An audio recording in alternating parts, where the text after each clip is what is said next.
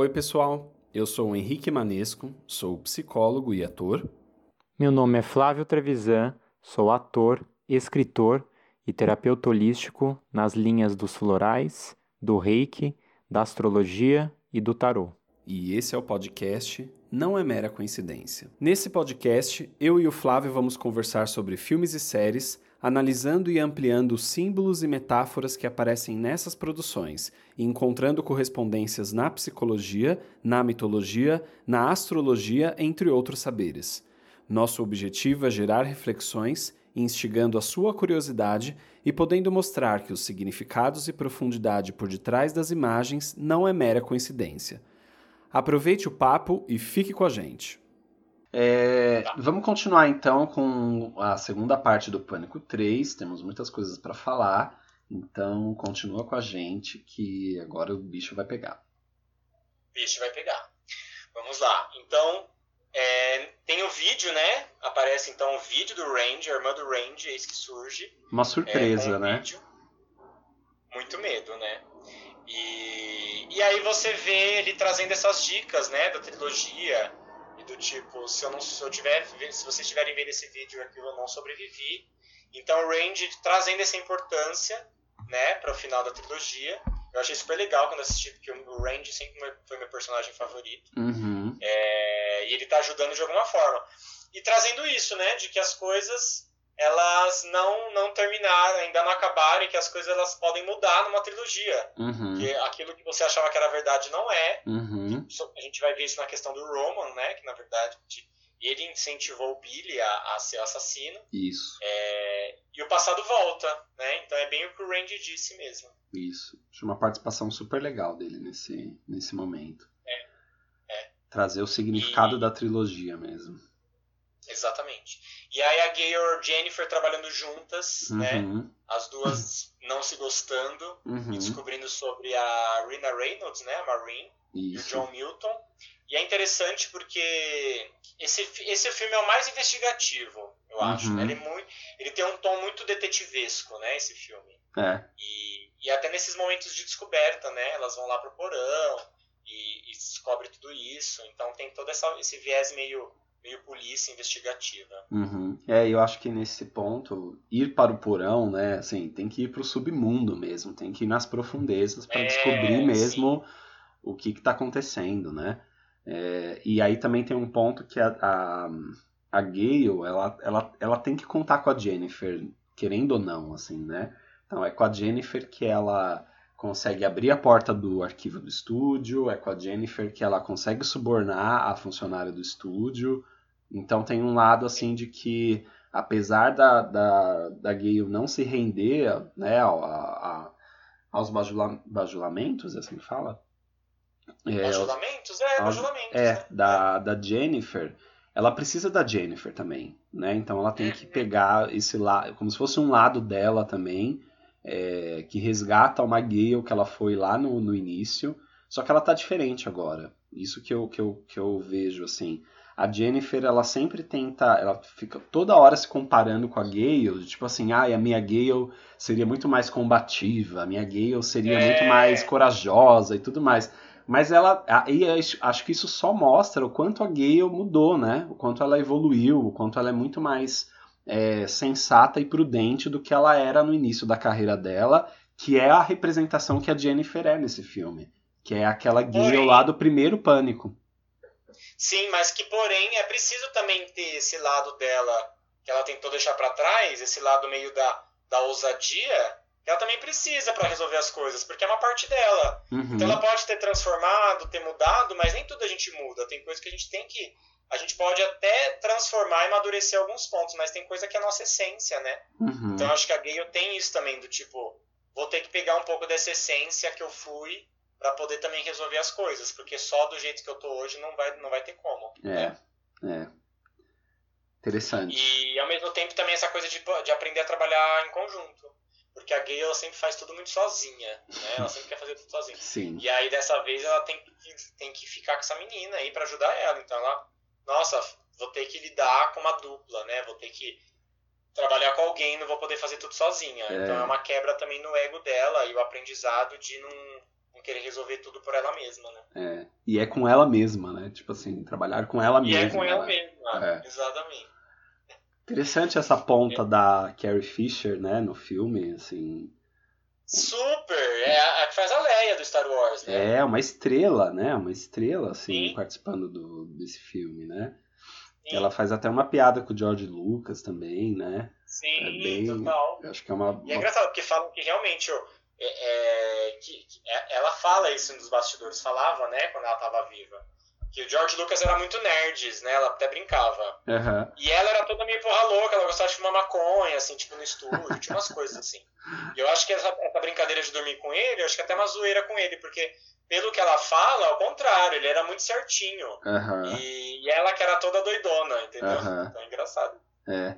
Não, e, e também tem uma coisa de mostrar um pouco da tonalidade desse filme, que é uma Hollywood, um, os bastidores de Hollywood, né? Que Sim, tem total. muito, tem muito é, esse, isso que eu acho que é muito importante para esse filme, assim. Sim. Aliás, é... bastidores da, de todas as filmagens o filme mostra, né? Do Isso. Hollywood das filmagens em si. Isso. Mostra os podres, digamos, por trás que a gente não vê, né? É, mostra, a, às vezes, a chatice dos atores. Então, por exemplo, a morte da Sarah. Ela, tipo, reclamando que ela não personagem dela é chato, uhum. ai que saco fazer isso. Então, quanto muitas vezes o ator tá fazendo papel ali achando um saco aquilo, porque ele não tem outro, outro filme para fazer. Uhum. É, então, e todas essas desorganizações, o roteiro que muda toda hora, eles reclamando disso. Então, mostra um lado B mesmo de Hollywood, né? É.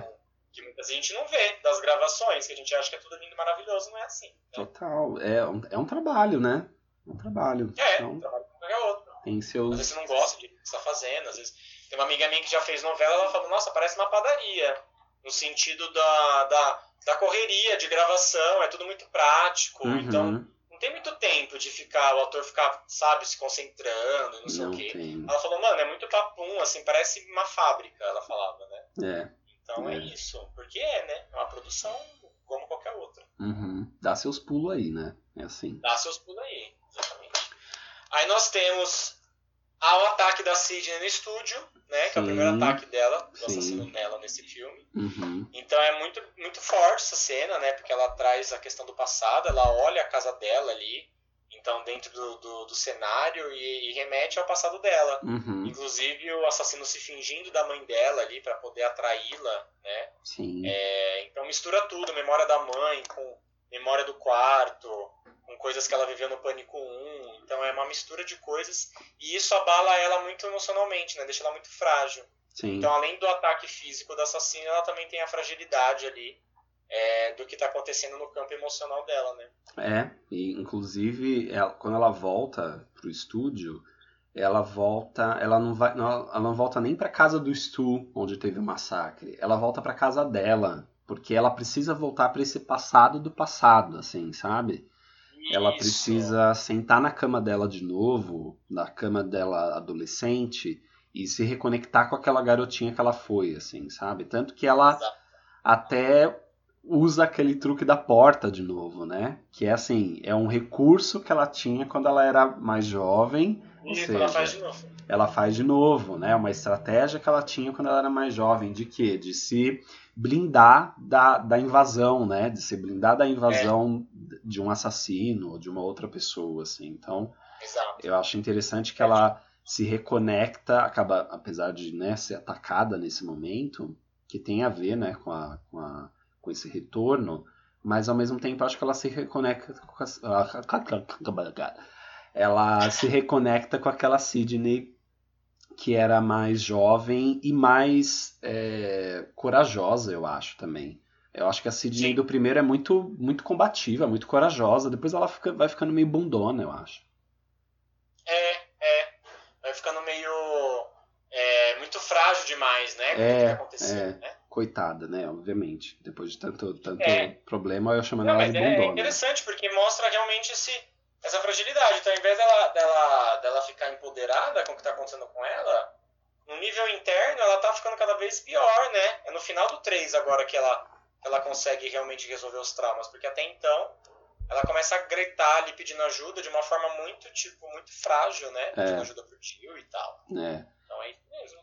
E as vozes, a voz da mãe dela aparecendo de fundo, né? Falando que ela não pôde salvar a mãe dela, a mãe dela também não pode salvar ela. Então, assim, é bem essa, essa, esse clima de um complexo negativo, assim. É culpa, é medo, é solidão, impotência. É, é, né?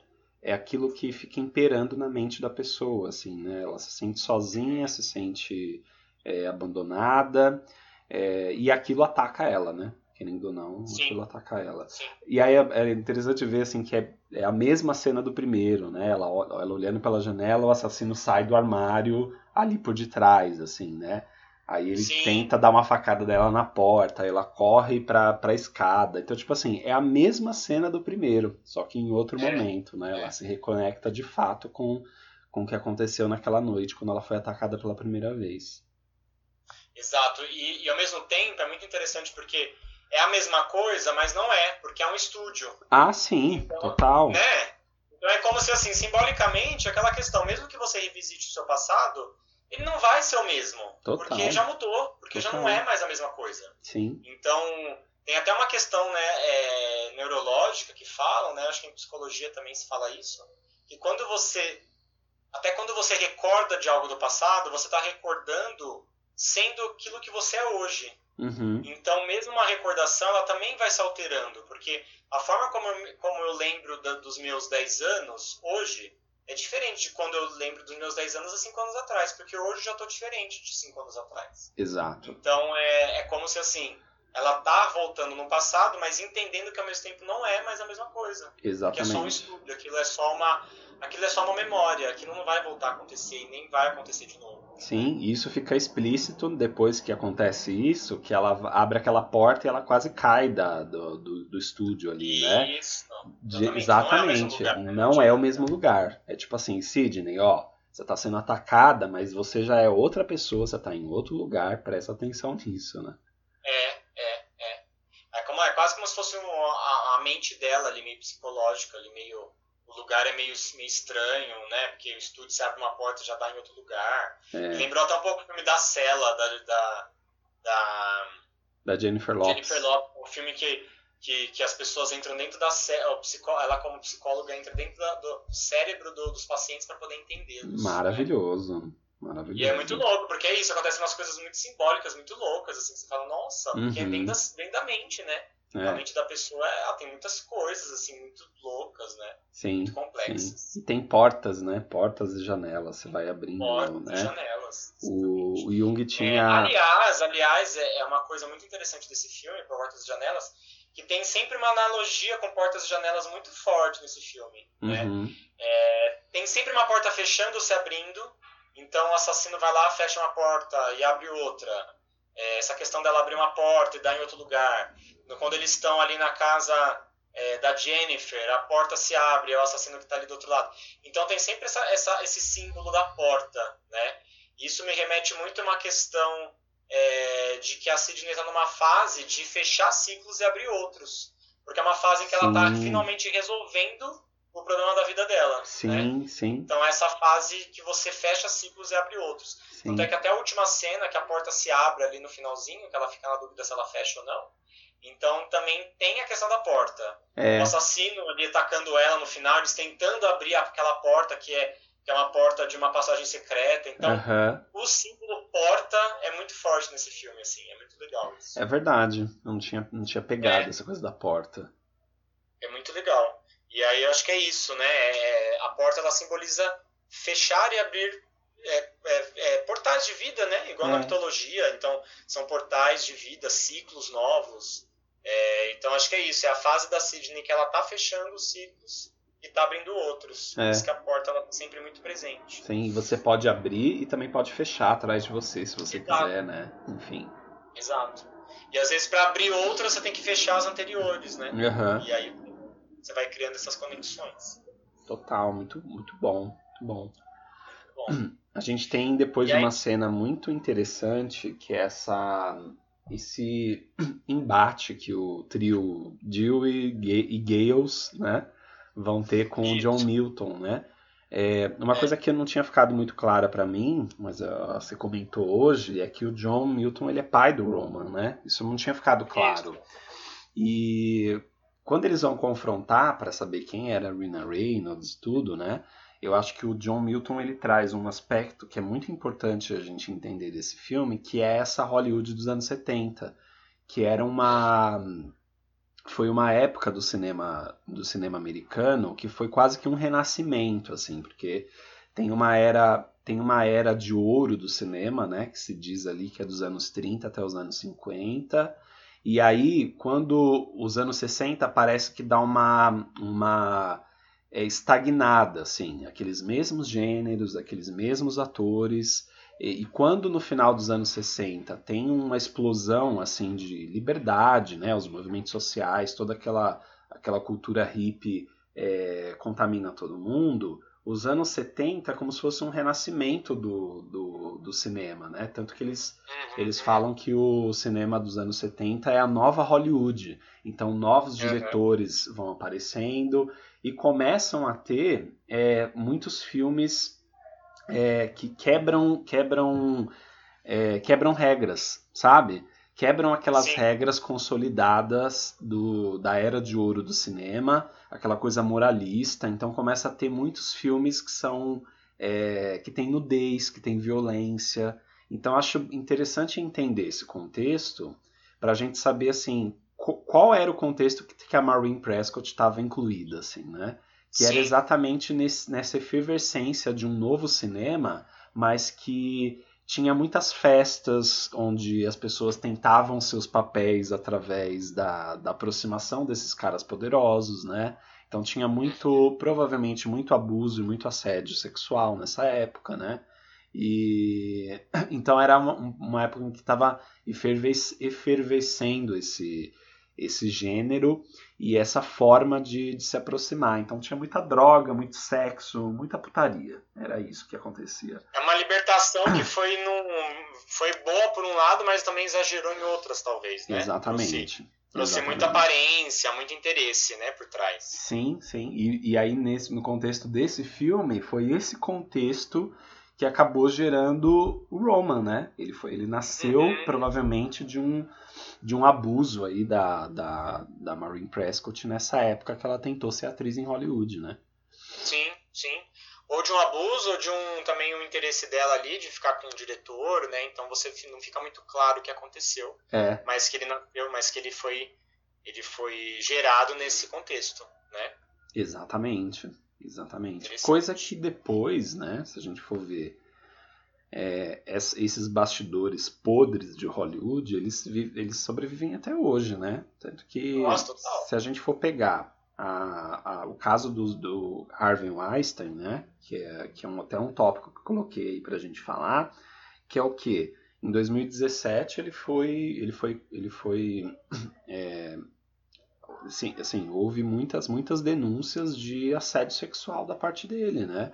E ele é um bambambam bam, bam do cinema, ele é um produtor é, bambambam bam, bam em Hollywood, um dos caras mais é, poderosos. É, o Weinstein é do Matrix, né? Os Weinstein, né? Não, acho que não é do Matrix, não. Não, confundi, não. então. Pelo contrário, tá. ele é o produtor do Pânico, inclusive. Os filmes ah, do, do Pânico os, mesmo, fi né? os tá. filmes do Pânico, do 1 ao 4, inclusive os filmes do Todo Mundo em Pânico, a produção são dos irmãos Weinstein. Que, ah, tá. Então, assim, é, você vê que esse filme ele é até uma ironia do, dos próprios bastidores de um, de, um, de um Hollywood que eles mesmos vivenciavam, sabe? É, é. Que esse, que, que esse Harvey Weinstein ele foi. ele acabou sendo condenado, acho que a 25 anos de prisão. Inclusive, as denúncias que foram feitas contra ele de abuso sexual, de assédio, assédio sexual foi inclusive encabeçada pela Rose McGowan, que é a Tatum do primeiro filme. Uhum. Ou seja, ela sofreu assédio da parte dele, ela inclusive lançou um livro depois contando esse, esse, esse episódio. É, e esse, esse, essas denúncias também é, desenvolveram aquele movimento Me Too lá nos Estados Unidos, de todas as mulheres que alguma vez sofreram assédio, enfim, sofreram abuso, é, se, se pronunciaram, digamos assim. Aí você viu todo aquele movimento de várias atrizes começarem a falar que tinham sido assediadas em Hollywood e virou todo esse movimento, enfim, acho que compôs esse movimento que a gente vê hoje de, de é, explicitar mesmo esses abusos, esses assédios que ocorrem em Hollywood. Interessante. É, igual então... o Kevin Spacey também, né, que também está sendo é, processado. Exato. E é muito doido esse, essa questão, né? Eu não sei se não sei, eu tenho uma sensação que parece que sobe pra cabeça dessa galera de um jeito. Total. E, e a pessoa fica achando que ela pode fazer o que ela quiser, né? Porque ela é famosa. Porque eu não sei o que acontece. Não sei se é uma, se é uma coincidência, se essa pessoa já seria abusadora, independente da profissão que ela tem. E aí, como ela ficou famosa, isso ficou notoriedade. Ou se a própria fama traz uma sensação de que ela pode abusar. Eu, eu queria até entender essa é, relação, assim, né? como é que é isso. Eu acho que o poder traz muito isso. Flávio. É, o né? poder né? traz essa. Ah, essa, essa ilusão, né, de que você pode tudo, né, de que é. você, você tem é. esse poder de, de se utilizar do que você quiser para ter sexualmente alguém, né, e o machismo, né, é. o machismo perpetrado nisso, né? machismo, né. Total. Você vê essas atrizes. E, junta, e, essa questão do poder e também do poder, é, do poder da fama e o poder financeiro, né? Você achar que por você ter dinheiro você pode convencer qualquer pessoa a ficar com você, que você pode tudo, que tudo vai te salvar.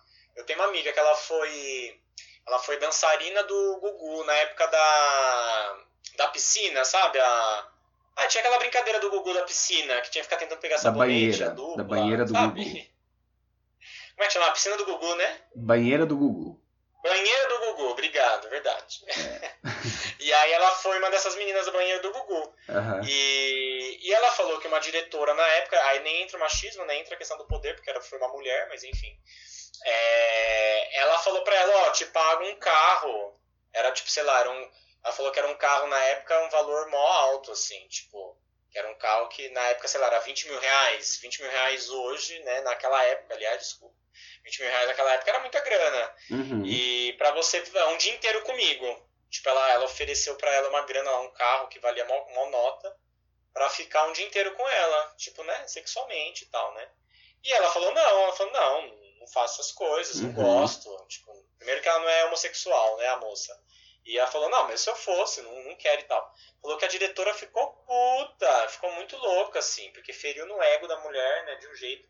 E você fala, porque é isso, né? A pessoa chega num, num ponto que se ela não, não souber lidar com isso, ela, ela realmente pega no ego, no nível é. dela achar que ela pode tudo, né? É. Tipo assim, ah, como assim? A dançarina negou uma, é. um dia comigo, é. né? Negou um carro pra voltar pra ela. Quem ela Total. pensa que é, sabe assim? Total. É ilusão, é né? ilusão do poder, né? Ilusão do poder. Né? E aí, eu acho que esse contexto traz isso, né? O quanto de de pessoas, homens e mulheres, mas mais mulheres, obviamente, né, por conta do machismo, é, tiveram que se submeter muitas vezes a muitas coisas para não perder o emprego, né, para não perder o papel que ela queria fazer no cinema, né. E a, a história Exato. da Rina Reynolds, acho que é um pouco essa, né. Essa mulher era uma mulher que devia estar tá bem à frente do tempo e queria queria o quê? Queria ser atriz em Hollywood, né? Você vê, uma coisa que a Sidney tem lá no 2, ela quer ser atriz de teatro e ela nem imaginava que a mãe queria ser atriz em Hollywood, é, sabe? Tem essa relação da mãe também atriz, né? Olha que interessante. É, que tem assim, olha o fundo que tem de uma história de ambição e de projeção, né? Assim, ela quer ser atriz em Hollywood, ela vai para lá e se envolve dessa maneira com esse com esse cara e acaba tendo o Roman e acaba virando tudo isso que a gente viu. Então, assim, acho que é, é, esse filme, apesar de ter sido 17 anos antes do Harvey Weinstein ter sido né, é, denunciado, ele é um filme que, ironicamente, está falando de um, de um mundo que, que eles, eles mesmos viviam nessa época, sabe? Uhum. Um mundo onde tinha muito assédio, muito abuso, muito machismo, e onde as mulheres acabavam sendo colocadas nesse lugar e sofrendo as consequências que a Rina Reynolds, ou seja, a Marine Prescott, viveu, né? E olha que legal, né? E a Sidney, em compensação, ela é o oposto da Marine nesse sentido, porque ela tá sempre fugindo da fama, tá sempre fugindo da, da visão das pessoas, né? Uhum. Então parece que ela foi realmente nesse oposto da mãe total, né? Até inconscientemente, tipo assim, não, não quero nada disso, assim, nada desse universo. Uhum. E, e, é interessante como ela teve que resolver isso nesse filme, né? A ponto de que no Pânico 4, igual a gente conversou no podcast anterior, ela supera tudo isso e ela usa isso a favor dela, porque no Pânico 4 ela escreve um livro e ela fica famosa com o livro. É. é. Então você vê que é aquela coisa, às vezes a gente quer fugir demais daquilo que a gente recebeu, né, dos nossos pais e tal, e às vezes não é bem fugir, é mais um acolher aquilo do nosso jeito, né? Acolher aquilo da nossa forma. Sim. Porque às vezes fugir total também nem sempre é o caminho, né? Sim, com é certeza. Interessante isso. Tanto que depois ela tem aquela conversa com Kincaid, que eu acho que uma, uma cena pequena, mas uma cena super interessante, com uma trilha sonora ótima, assim, de suspense. E é. essa conversa com ele, acho que deixa muita coisa clara, né? Inclusive essa de que é, ele fala para ela, né? Que ela tá fazendo diferente dessa vez, que agora ela não tá se isolando, que ela está com as pessoas, isso, né? Isso. E acho que é isso mesmo, né? Acho que essa, essa fuga, apesar de ser, por um lado, muito benéfica no sentido da pessoa se fortalecer também, ela precisa é, fortalecer o ego dela um pouco sozinha, né? Para poder enfrentar as coisas. As coisas só vão ser enfrentadas na vida. As coisas só vão ser é. enfrentadas em companhia dos outros, dos amigos, dos inimigos. Então, não tem muita Exatamente. saída, assim, né? Exatamente. É... E, e, as, e, e, é isso que nem você falou, e, inclusive dos inimigos, né? A, uhum. a, própria, os próprios conflitos que a gente passa no campo profissional, na vida, nas coisas, também trazem pra gente referências de, de ter que lidar com a inveja do outro, com o incômodo do outro, com com a competição. Então tudo isso não tem jeito, tem que é. ser enfrentado, tem que ser vivido, né? Então não tem como fugir disso. É. Dá pra ver que tem uma suspeita dela em cima dele, você vê que. Nossa, eu é achava um cara... que ele era assassino quando assisti a primeira vez. É interessante, né, esse ponto, assim. Eu tem... achava, eu achava. Tem, tem, tem um cartaz de filme ali, né? Aí ela fala, o que, que você acha de trilogias, né? O que, que, você entende de trilogias? Ela, você vê que ela faz uma investigação ali com ele. É.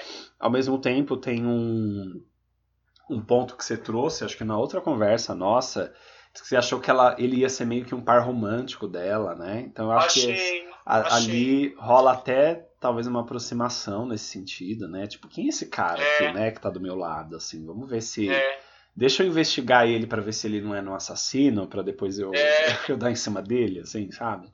Exato. Ele é bonitinho, eu já ter ficado com ele. É, então, gente, é o Patrick Dempsey, né? Ele, depois ele é, vai é fazer. Super, ele é super charmoso, ele faz o Grey's Anatomy, né? Total, né? Total. Então, você vê que é um. um... E você vê que é um, um cara diferente, um masculino diferente que entra ali, mas aí ele entra quase como um terapeuta ali na, com ela naquele momento, é. né? De falar é. assim, ó, a imagem da sua mãe para você, ela é, é isso, ela, ela é a imagem da sua mãe para você. Então, assim, você pode destruir essa imagem dentro de você. Então, é, ela fala, não sei quem era minha mãe, ela tinha muitos segredos, né?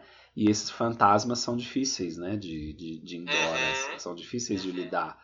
E aí ele, ele vira para ela e fala assim, né? É isso. A imagem é a imagem dela para você. Então você pode matar essa imagem. Você pode. Isso, o que, que ela foi para você, ele fala. O que, que ela apresenta.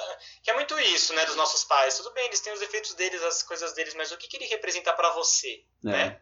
É. é isso. Os amigos também. Tem amigo que às vezes faz um monte de coisa errada, mas o que, que ele representa para você, né? Sim. Eu acho que é muito o segredo das relações, assim. Sim. Né? Com certeza. Que era um pouco do que a gente viu lá no Harry também, quando ele começou a descobrir as coisas sobre o Dumbledore, né? Apesar Total. de o Dumbledore ter aquele passado que ele não conhecia, enfim, super questionável em alguns sentidos, é, o Dumbledore ele tinha sido aquele cara para o Harry Potter e era aquele cara que ele, que ele, se, que ele se apoiava para seguir em frente, né? Exato. Independente de e é isso, sabe? Tá tudo bem. É. Exato. É igual, e, e, é interessante porque acho que é o primeiro momento da saga toda que a Sidney ela tem alguém que se identifica com a dor dela. No sentido de também falar assim, olha, também sei o que é isso. É. Tanto é que ele fala, eu vejo assassinatos todos os dias, então eu sei o que é viver um filme de terror na nossa cabeça, né? É. é. Então ele, ele traz isso, assim, de o momento que a Sidney vê que ela não é a única que sofre, ela não é a única que passa problemas, né? Uhum. E é muito importante isso nesse momento da vida dela, da saga dela. Porque às vezes a gente também se isola no sentido de achar que só a gente tá, tá passando algumas dores. Uhum. E aí quando ela vê o Kincaid falando assim, queridinha, eu também sei o que é sofrer dor, medo, tudo isso, aquilo de alguma forma acho que traz um alento para ela, né? Um empoderamento do tipo, não estou sozinha. Sim. Tem, tem alguém que me entende. Sim. É, tanto é que ele fala aquele, aquilo, que eu acho muito bonito, né? É, ela fala para ele, qual que é o seu filme de terror favorito? Aí ele fala, é, o meu, a minha própria vida. Minha né? vida. É. Ou seja, que é que são os fantasmas na própria mente, que ele fala que ele vê o tempo todo e que ninguém vê. É o filme, é o filme de terror que só ele enxerga. E aquilo traz uma identificação, né? Porque ela fala, nossa, tem alguém que também sofre como eu sofro. É, isso é muito legal, nossa. Acho que é um ponto é, de identificação muito grande para ela mesmo. Sim, sim, importantíssimo. É, e aí temos a festa do Roman, né, o final do filme, Uhum. em que ele, ele cria toda essa, essa questão, né, de ele, ele arma tudo isso para poder fazer esse fechamento com a Sidney. Uhum. Então, bem diretor, querendo arquitetar e querendo ficar por trás das situações, né? Sim, despista É. todo mundo ali na festa, né? De repente ele vai É, andar com não sei quem, né? E chama todo mundo. Ele tem aquele aparelho de voz, onde ele tem a voz de todo mundo, e ao mesmo tempo não tem a voz dele mesmo, né? Ele se usa da, É. da voz dos outros para isso. É um, é um pobre de espírito mesmo, né? um Miserável. pobre de espírito. E essa questão dele ficar nos bastidores é total simbólico, né? O diretor nos bastidores. É, Porque ele não quer, ele não se mostra em nenhum momento. Então, a própria dor dele, ele não se mostra. Então, ele se mascara nessa visão de diretor, achando que está no controle de tudo, querendo estar no controle. aham, Mas aí, aí, querido, e quando você está em cena, e quando você é o ator, você aham. consegue ser o ator da sua própria vida? Não, você fica sempre por trás, querendo dirigir todo mundo, e você mesmo não quer ser o ator da própria história, né? Ai, que bonito! Olha, é exatamente isso, Flávio. Né? Ele é bem, ele é bem isso mesmo, tanto que É. eu acho que quando eles, quando termina ali, né, que entra naquela sala de cinema, é, enfim, a gente vê tudo o que aconteceu, né? A gente viu que tudo foi orquestrado por ele, é, que ele, ele fala, né? A partir da rejeição que a Maureen teve por ele, ele se vinga, filma ela com o Cotton, filma ela com o pai do Billy, orquestra tudo com o Billy, inclusive como se fosse um roteiro de cinema, né? Então ele é, ele, ele, ele orquestra com o Billy que o Billy vai ter um parceiro, que de repente ele pode culpar, né? Se der uma- algum problema. Ele só não contava que a Sidney não ia ser tão passiva e tão vítima como ele achava que ela ia ser, né? Porque eu acho que ela acabou com a, com, a, com a expectativa dele, né? No meio disso tudo. Exato, exatamente. E, e, e aí a gente vê, a gente tem ele, ele como uma revelação aí, né, de um, como um grande vilão da saga, né, pelo menos desses três primeiros. É um meio deus ex machina ali, ele que planejou tudo, ele que criou toda a situação. Uhum. É, Tirando a senhora é Loomis, eu isso, acho, é o sabe? momento em que a verdade vem à tona.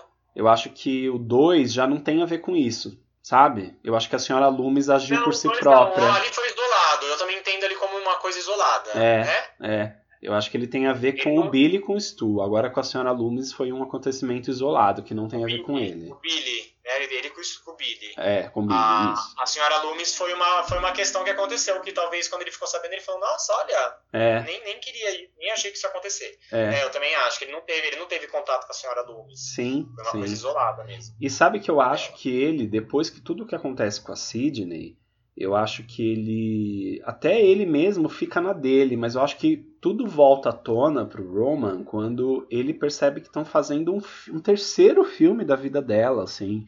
E aí eu acho que toda a mágoa dele, toda, toda aquela desgraça de ter sido rejeitado, volta à tona, assim, de tipo, mano. A mulher me rejeitou e ainda estão fazendo um terceiro filme dessa menina aí, que é minha irmã, essa desgraçada. Então, assim, eu não tenho projeção e ela tem. Tipo assim. É, e pode aí, ser. aí começa o terceiro, sabe? É, porque tanto é que agora ele resolve ser o assassino. Por que, que agora ele foi assassino e antes ele não foi? Sim, né? exatamente. Então eu acho que, por um lado, ele até meio esquece a Sidney depois, assim. Ele mata a Maureen, É. né? Ele e o Billy, causa toda aquele, aquela desgraceira toda, Mas quando ele vê o terceiro filme sendo feito, ele fala, puta que pariu, como assim, né? Por isso que ele fala, você roubou meu estrelato, você roubou minha fama, é. né? Você é a sobrevivente, é. a vítima, né? Então acho que isso enche ele de raiva, né? De ódio. E é um paralelo, né? Ao mesmo tempo que é como se fosse esse ódio da, da, da imagem Sidney, digamos assim, a imagem social Sidney, o que ela se tornou para a mídia, é um ódio, na verdade, interno e profundo dela ser a filha que foi aceita e ele não foi, é, né? Exatamente. Então tem esse paralelo, é um tem. paralelo do ódio como irmã aceita e ele rejeitado, e ao mesmo tempo é, é, da imagem Sidney, que é a imagem que ele não conseguiu construir benéfica. Né? Sim, exatamente. E, e, a, e a questão do estrelato, né? Que ela roubou, acabou Sim. roubando mesmo que ela não queira. Ela acabou sendo mesmo uma. Que ela não queira, nunca é, quis. Ela acabou sendo uma vítima, uma sobrevivente, a estrela, mesmo que ela não queria. Tanto que esse terceiro filme do Stab, que eles estão filmando, que é o filme que ele está dirigindo, é um filme que, até lá no começo, eles falam que já virou palhaçada, assim. Tipo, é, é. A, os atores originais já deixaram de fazer o filme porque já virou uma palhaçada. Então, assim, a única oportunidade que ele tem de ser diretor já é de um filme que não está sendo muito bem visto mais, sabe? Não, e, e que não é, e que justamente, é, e tem tudo a ver com o fato dele estar tá criando a própria, a própria história, porque o Step é. 3 nem aconteceu. Exato. Né? Exatamente. Então, por exemplo, o Stab 1 é do Pânico 1, é do que aconteceu em Eudosbor. Pânico, o Stab 2 você entende que é do que aconteceu na universidade. É. E o Stab 3 está sendo criado, porque na verdade nem aconteceu ainda a história. Né? Uhum. Exato, exato. Então, tipo assim, é baseado em nada mesmo, né? É Total. totalmente viável. Total. Então, é Por muito... isso que ele fez o filme virar realidade, né? Sim, exato. Ele tem, ele, e aí ele vai até o final, né? Tanto que eu acho que ali depois é, acho que primeiro esse ponto da rejeição é muito forte, que tem a ver mesmo com uma, uma reação que se tem com relação à rejeição, porque a rejeição mexe muito com o nosso narcisismo, né? A gente tem um lado que, que cresce com a gente desde que a gente é muito, muito, muito bebê, que é o desenvolvimento do nosso narcisismo. O bebê, ele precisa saber disso, ele precisa saber que ele é, é amado, que ele é a coisa mais importante é. do mundo, né? porque isso ajuda a gente a construir o nosso ego para poder enfrentar a vida, né? O que acontece é que se, se tem uma rejeição lá desde o início, né? A gente, a gente vê claramente que ele é um cara que foi abandonado pela mãe, né? É, isso mexe com o narcisismo dele de uma maneira muito exacerbada, né? Isso, isso transforma ele numa pessoa é, ressentida, né? Uma pessoa magoada. Essa mágoa que ele vai cozinhando até que ele tenta entrar em contato com ela e ela rejeita ele de novo, né? Imagina Sim. o ódio e a raiva que isso desperta nele, né? A ponto Sim. de ele, ele, ele acabar descontando em todo mundo, né? Em todos os outros. Sim. E é interessante porque eu acho que isso também faz a Sidney pensar, é, sair um pouco da própria dor e ver como a própria dor do Roman é muito pior do que, do que a dela. Eu acho que é isso também ajuda a Sidney a se libertar. Uhum. Não é só o fato de descobrir a verdade sobre o passado que fez ela se libertar. Eu acho que é o fato também dela dela entender que a dor dela não é necessariamente a pior dor do mundo. É. E que apesar do cara ser um assassino, o que ele passou de ter sido abandonado pra mãe, ela nunca passou, por exemplo. É. Ela pode tá na, ela pode ter a dor da mãe não ser quem ela projetava e tal. Mas aí talvez ela viu até o quanto talvez isso é uma, é uma coisa meio de filha mimada, que quer que a mãe seja do jeito que ela imaginou. Uhum. Sendo que, na verdade, pelo menos ela sempre teve a mãe do lado dela, né? É. Agora o outro cara, o outro foi rejeitado mesmo. A mãe dela nunca rejeitou ela. É. Então acho que ela enxerga isso e fala assim: caraca, né? Eu acho que a dor dele foi pior que a minha. Então deixa eu seguir minha vida aqui parar de reclamar um pouco, sabe? É. Eu acho que, eu acho que entrou nesse aspecto um pouco de maturidade da Sidney também. Exatamente. Exatamente. É. Tanto que eles se dão. Ela, ela dá a mão para ele no final, né? Dá a mão tipo, para eles, quer falar, porque ela, ela acolhe de alguma forma, né? Eu acho, eu acho forte essa cena. Eu também. Ela, tipo, tamo ela junto, acolhe, né? Enfim. Do tipo, estamos. Você é meu irmão, mesmo É. que eu tenha te matado. Apesar de né? tudo, tamo junto, né? Enfim. É. Foram resultado, acho que houve um abandono da, da mãe dela também com relação a ela, mas que já, já aconteceu na adolescência. Então ela já tinha, ela já tinha uma, uma personalidade um pouco mais construída. Então, apesar dos traumas que ela tem, ela, ela teve que lidar com esse abandono de uma maneira diferente, né? E, e tanto que eu acho que ali, apesar de, de ser um abandono de uma mesma pessoa, ela fala ali no final para ele aquela coisa, né? Assim, você escolheu matar essas pessoas, então assim, é, assuma a responsabilidade sim. também, né? Não, é. não, não vem reclamar aqui, tipo um bebê chorão, de que você foi rejeitado, que a culpa é minha, porque ela também era uma criança, então não é culpa de ninguém. Na verdade, a culpa é da Maureen Prescott, sabe? É, então, eu acho que é um ponto interessante que ela traz também. De que é verdade. ambos Tanto tiveram. É ela, ela, ela pode ter pensado assim: ah, mano, mas eu também sofri problema pra caramba, fui quase morta aí várias vezes, perdi um monte de amigo e vou virar assassina por causa disso. Tô aqui, não virei assassina, então é? também não não coloca a responsa também tudo na sua dor, né? Também tem isso. Exato. Ela, ela, ela, ela podia ter pegado e transformado esse trauma dela e feito o que ele fez, assim. Só que ela foi lá, ela se Sim. isolou, ela tentou entrar em contato com ela mesma, tentou seguir em frente, Sim. né? Então, querido, Exato. assuma a responsabilidade, não vai jogar sua responsabilidade para os outros, né? Exato, exatamente. Aí só um ponto aqui, antes da que a gente acabou pulando, é, quando ele manda ela ir pra festa, né? Porque ele, ele usa a Gale e o Dewey de reféns, né? Uhum. Pra mim é um ponto muito interessante que é bem Sidney, que é pegar num ponto de sacrifício da heroína ali, né? Que é o momento em que ela tem que ir, porque senão os dois vão morrer. Então é. Inclusive pega. Acho que pega num ponto muito psicológico, muito frágil da Sidney, que é um ponto de culpa.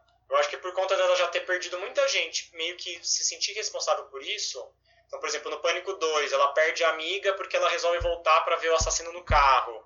É, aí ela perde o Derek, né? Então ela tem um pouco de culpa ali por conta de algumas mortes. É. Eu acho que aquilo pegou num ponto muito frágil dela, do tipo, cara, eu não vou aguentar, tipo, se eu perder os dois também. É. é então vou ter que ir lá, né? E aí ela faz um sacrifício, é, enfrenta o próprio medo de, de ir atrás do assassino, por conta dessa fragilidade, né? Dessa desse sacrifício que ela faz pelos outros. Então é um momento ali também bem, bem heróico dela ali é, também, né? É, acho bem interessante isso. De ela é. tomar essa responsabilidade para ela. Né? Sim, sim. Ela vê que e aí na luta com o Roman, tem um momento. Aí, de repente, ali a coisa. A luz se apaga, né? Que aí você vê que, que o filme acaba. E o Roman tem que. começa a perder o controle, né? Eles é. começam a invadir o lugar ele começa a ver que ele não está mais tão no domínio quanto ele achava que ele estava. Sim, né? ou, ou e a Sidney também, aparece, que também é bem interessante. É, ou também, assim, apaga a luz, porque o filme da Sidney vai começar. Agora ela vai estar tá no, ela vai ser a diretora agora, né? E aí Exatamente. ele perde o controle, né? Tanto é que ela desaparece ali, então ele fala, caramba, eu não sou mais o diretor do meu próprio filme, né? Sim, Surgiu uma sim. nova dona ali da coisa. E aí vem aquela mão dela super tensa, levantando para pegar o coisa de gelo, assim, Na né? vaquinha. É, exatamente. Aliás, eu acho que nem precisava ter aparecido aqui, aqui, ela vindo com a mãozinha tensa, porque eu acho que é até mais interessante se ela surgisse realmente do nada, ia ficar mais impactante. É, né? é, interessante. O roteiro quer mostrar demais o que vai acontecer, eu achei desnecessário aquela mãozinha tensa, porque aí você já sabe que ela vai aparecer que ela ali sobreviveu, faca, né? É, exato. Acho que tem um ponto também, assim, de mostrar que eles são muito a imagem um do outro, né? Então dá pra ver que os dois se precaveram com o colete à prova de balas, ah, né? isso sim.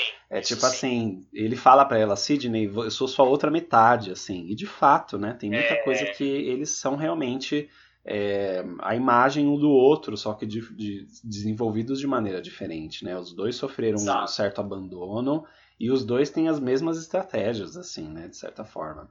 É, Sim. Só que ele leva para esse lado assim completamente sem responsabilidade e ele quer a, ele quer a projeção e quer a fama e quer ser visto a todo custo. A partir de uma ferida muito muito interna dele de ter sido rejeitado né?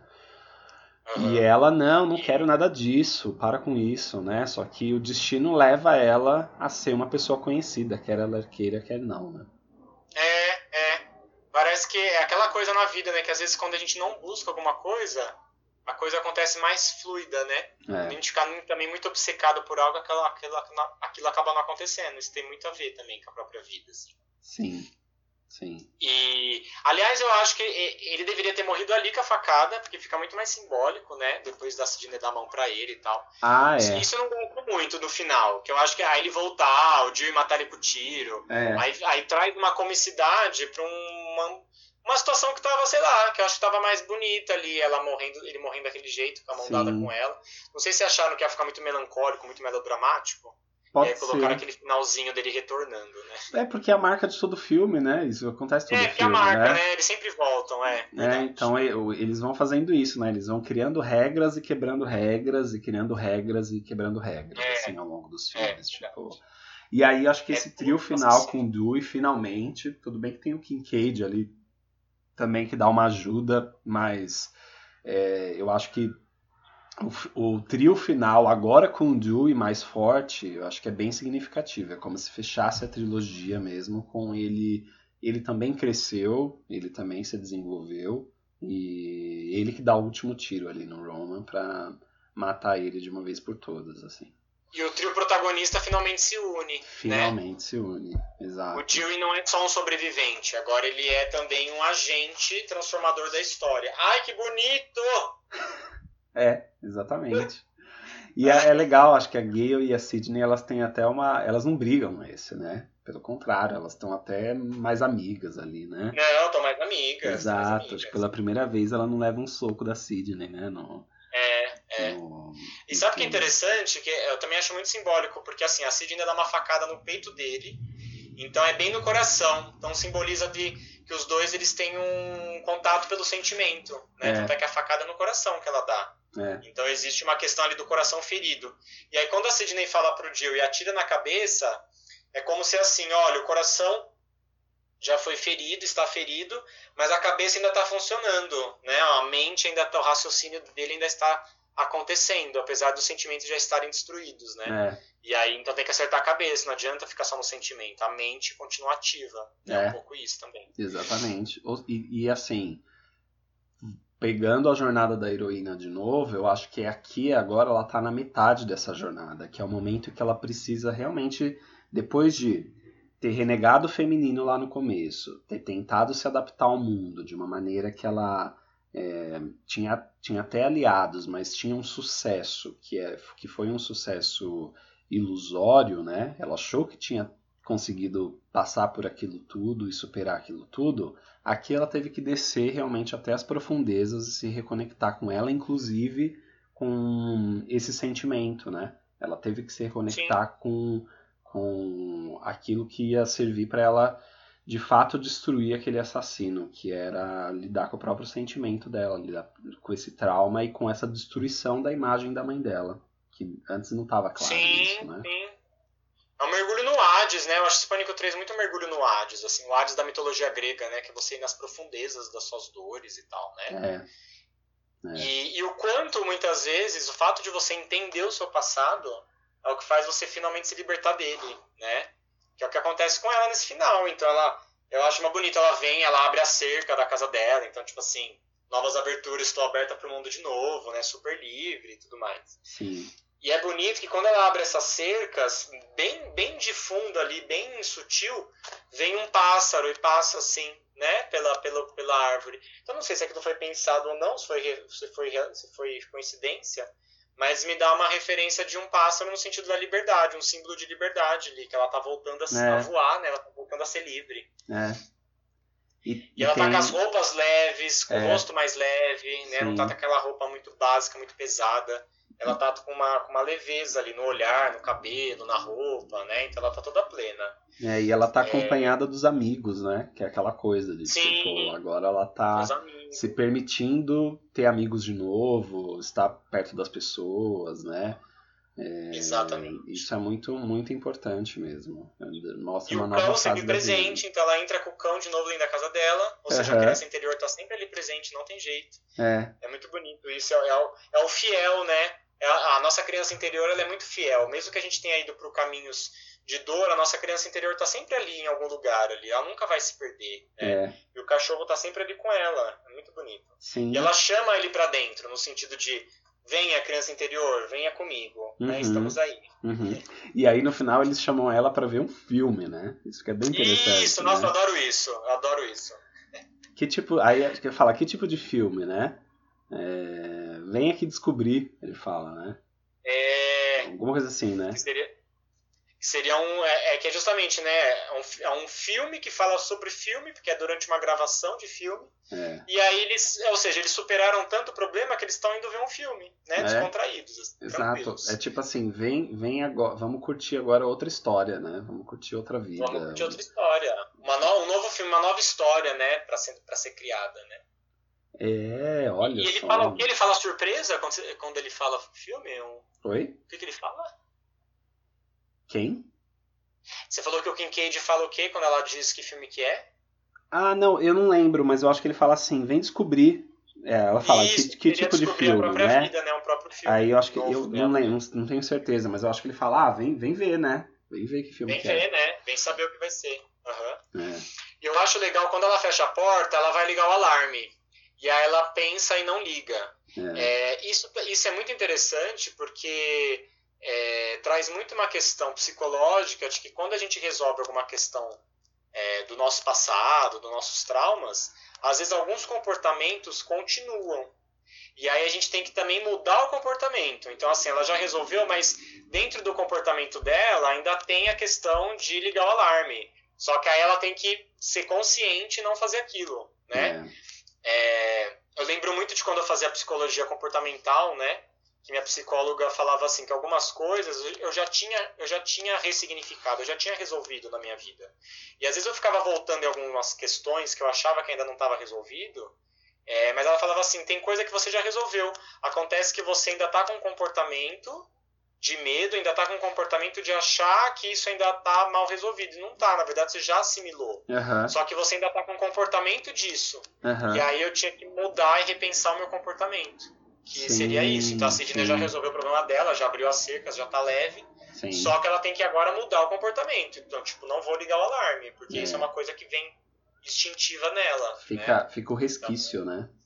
O resquício, o resquício do que aconteceu, né? Exatamente. Interessante. E, e aí tem o símbolo da porta, que vem no final de novo, a porta que se abre. Do tipo assim, e aí? Vai fechar, vai ficar com medo ou vai deixar aberta? Uhum. E ela deixa aberta, né? Do tipo, tudo mudou, agora estou uma outra Livre. pessoa. Livre. Estou livre. Livre para amar, livre para. É, Livre para um novo assassino no Pânico 4. exato, exatamente. Mal, mal, mal ela pe- perde por esperar, né? Mas é, ah, é isso. E Acho tem que o é pedido muito de legal. casamento que a gente não falou, né, Rick? Que é muito Ah, é, daquele. Também. Momento fofo, né? E ela fala pra ele, ela fala, você é corajoso, Jerry Riley, né? Eu acho legal. Porque é o momento em que a. É o primeiro momento em que a Gale reconhece ele como corajoso. É. Do tipo, você. E é legal porque assim, cara, o cara enfrentou três assassinos e aí agora ela tá chamando de corajoso.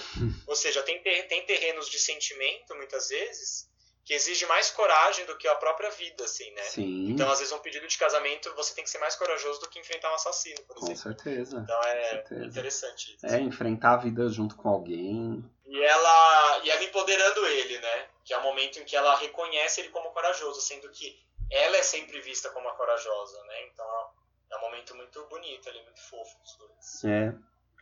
Ah, que E belezinha. finalmente vão casar, né, gente? Nossa, finalmente, Jesus. É verdade, verdade. É isto então, né, Flavítio? Acho que é isso. Muito bem. E aí vamos agora pro Pânico 4, no próximo, em que a Sidney, ela vai, na verdade, o Pânico 4, acho que é muito assim, é a aprovação da Sidney para ela perceber, para ela, pra ela reconhecer se ela realmente superou os traumas dela. Uhum. Então aquela coisa assim, ah tá, você tá aí linda, maravilhosa, abrindo a cerca da sua casa, então agora a vida vai te colocar uma outra situação para você realmente perceber se você superou tudo isso. Você tá forte para enfrentar realmente a Uhum. vida. E aí É. vem o Pânico 4, que seria a testificação da heroína, né? A testificação de tudo que a heroína é, diz que superou e diz que, que, que tá a outra pessoa. Então agora a gente vai realmente descobrir se ela está mesmo. É isso aí. Fique com a gente. Aproveitem os próximos episódios rumo ao Pânico 5.